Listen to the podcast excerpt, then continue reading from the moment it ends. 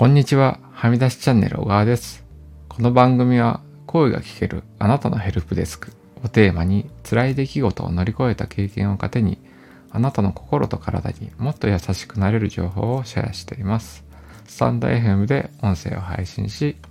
ノートでテキストを配信しています。今日はですね、うん、あの、文字起こしを、うん、してある文を AI に整えてもらうっていうところの AI によるね、あの、特性の違いについて話すっていうのの、まあ、ちょっとね、第2弾というか、まあ、前回でね、同じ内容で実はね、まあ5分ぐらいで、うん、内容を、うん、結構ね、あの、伝えやすくというか、僕のいつものスタイルと比較すると短めの、うん、番組の時間で、その AI を、の比較をしてみたんですけど、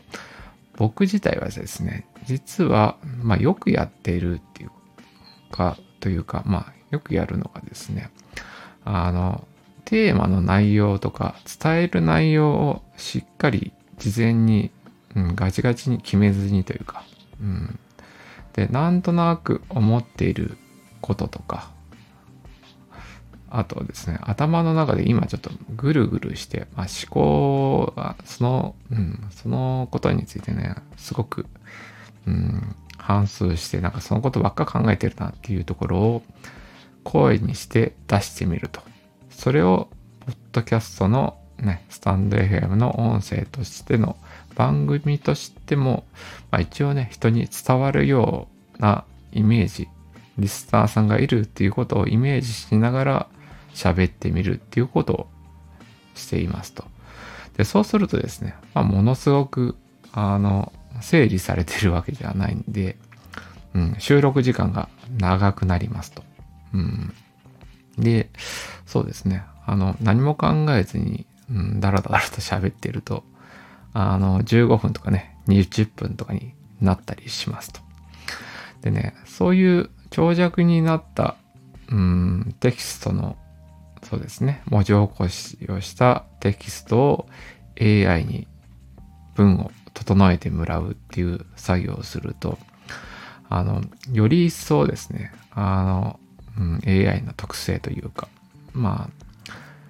まあ前回と同じようにね、結論で言うと、マイクロソフトのコーパイロットを使うと、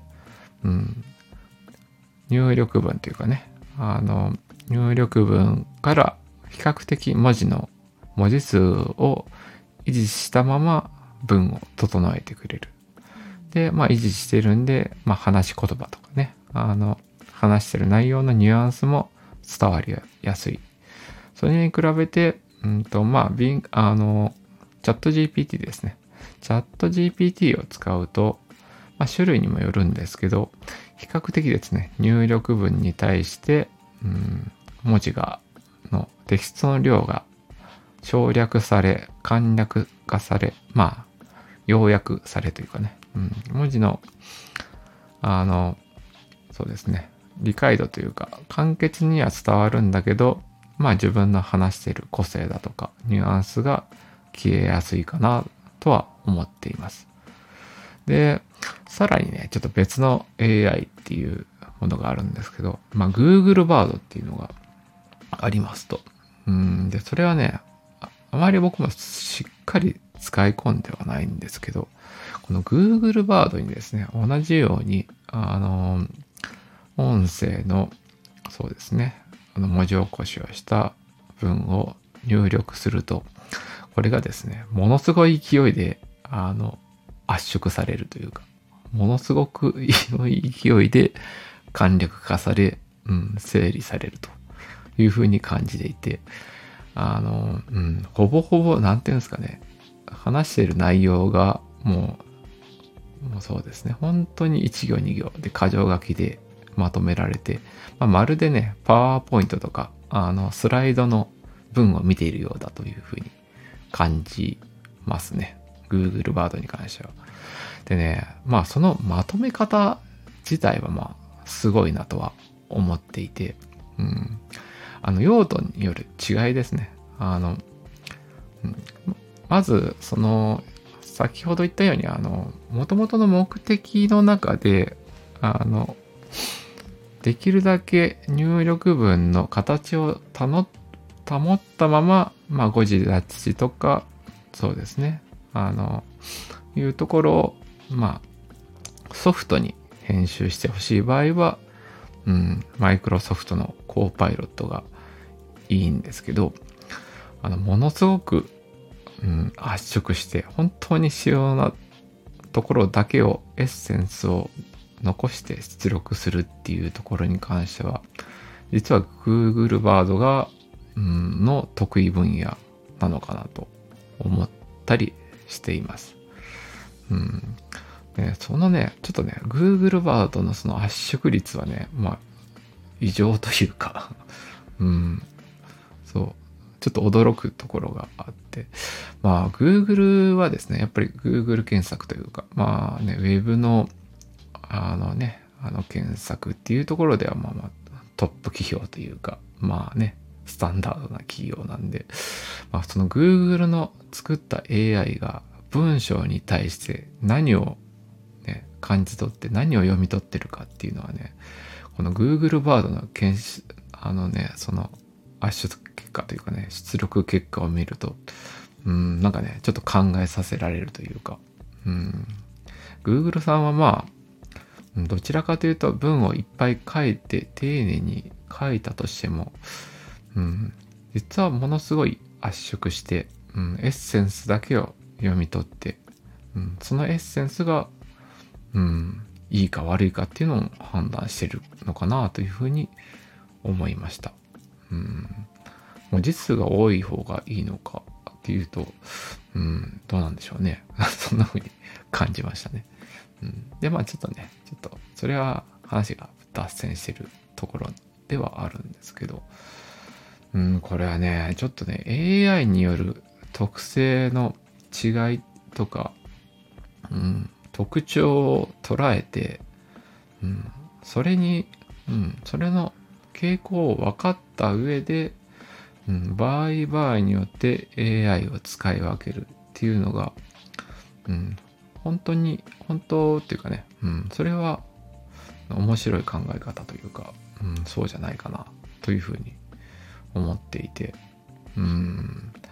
チャット GPT さんもね、僕もね、あの、実は、あの、GPTs というね、GPTs ストアっていうのが開設されて、まあ、チャット GPT の中でもね、機能が増えたのをきっかけに、あの、GPTs プラスという、あの、有料の課金サービスに今、加入していますと。うん。で、まあ、その GPTs ストアにね、使われているね、アプリとかも試してたりはする、していて、うん、まだね、この GPT s がいいだとか、うん、一旦自分でね、自作してみて、うん、GPT s のいいのが作れるかっていうと、なんか意図通りにね、まだ今のところうまく作れないなと思ってたりとか、うん、そういうのもあるんですけど、まあ、うん、結構ね、その、まあ GP、チャット GPT のサービスも、うん、いろいろ、そう、アプリが増えてとかね、使える、うん、GPT 図とかいろいろなことが触るんで、うん、いろいろなね、使い方が、とかね、は発見されるとはね、展開されるとは思うんですけど、うん、その大元のね、まずね、うん、Google、Google じゃないわ、うんと、チャット GPT はこういう特性がある。で、こういうところが得意で、コーパイロットはコーパイロットで、うん、得意な分野があって、狙ってるね、に得意な分野が、うん、有効な手段が存在して、で、Google バードもね、Google バードは Google バードで特徴的な AI としての機能があって、場合によっては、うん、その得意なところを活かして使うと非常にいいっていうものがあるんじゃないかなというふうに思っていて、うん。他にもね、まあ、あの、まあ、なんていうかね、チャット GPT を使ったとかね、チャット GPT の API を使ったサービスっていうのは、まあ、そんなにチャット GPT 本体を使ったとしてもそんなに変わらないんじゃないかなと思っていて、うん、そこのね、その、まあ、サードパーティー製アプリの評価はね、あまりしてないんですけど、うん、まあ広い意味でね、うん、Google バードとか、うん、コーパイロット、そうですね。あの、チャット GPT が一番メジャーだとかね、あの、一番、あの、知られてはいるし、ユーザー数も多いんだけれども、そのね、まだね、チャット GPT とは違う派生とか、うん、違う狙いを、うん、持って、違う特性を持った AI が、うん、ケースバイケースでものすごく使えるっていうところが、うん、研究とかね、自分の中で探していくとちょっと面白いかなというふうに思いました。うん。ということで今日はそうですね、うん、音声を、うん、まあ、ウィスパーっていう、まあ、文字起こしのツールを使って文字起こしをしたテキストに対して文を整える、文章を改善するっていうフローを AI にやってもらった時に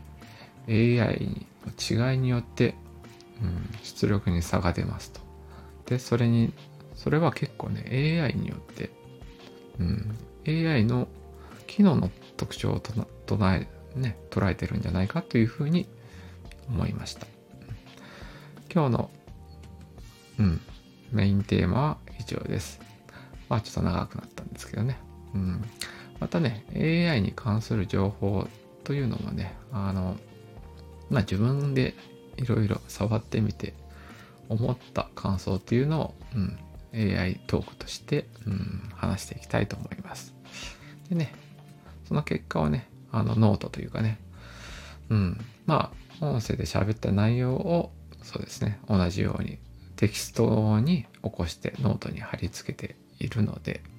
そのね、ノートで、あ例えば僕のね、うん、考えた考察とかをね、うん、発表するので、そちらの方も見ていただけたら嬉しいです。まあ、今日の放送は以上です。また別の放送で出会えることを楽しみにしています。それでは。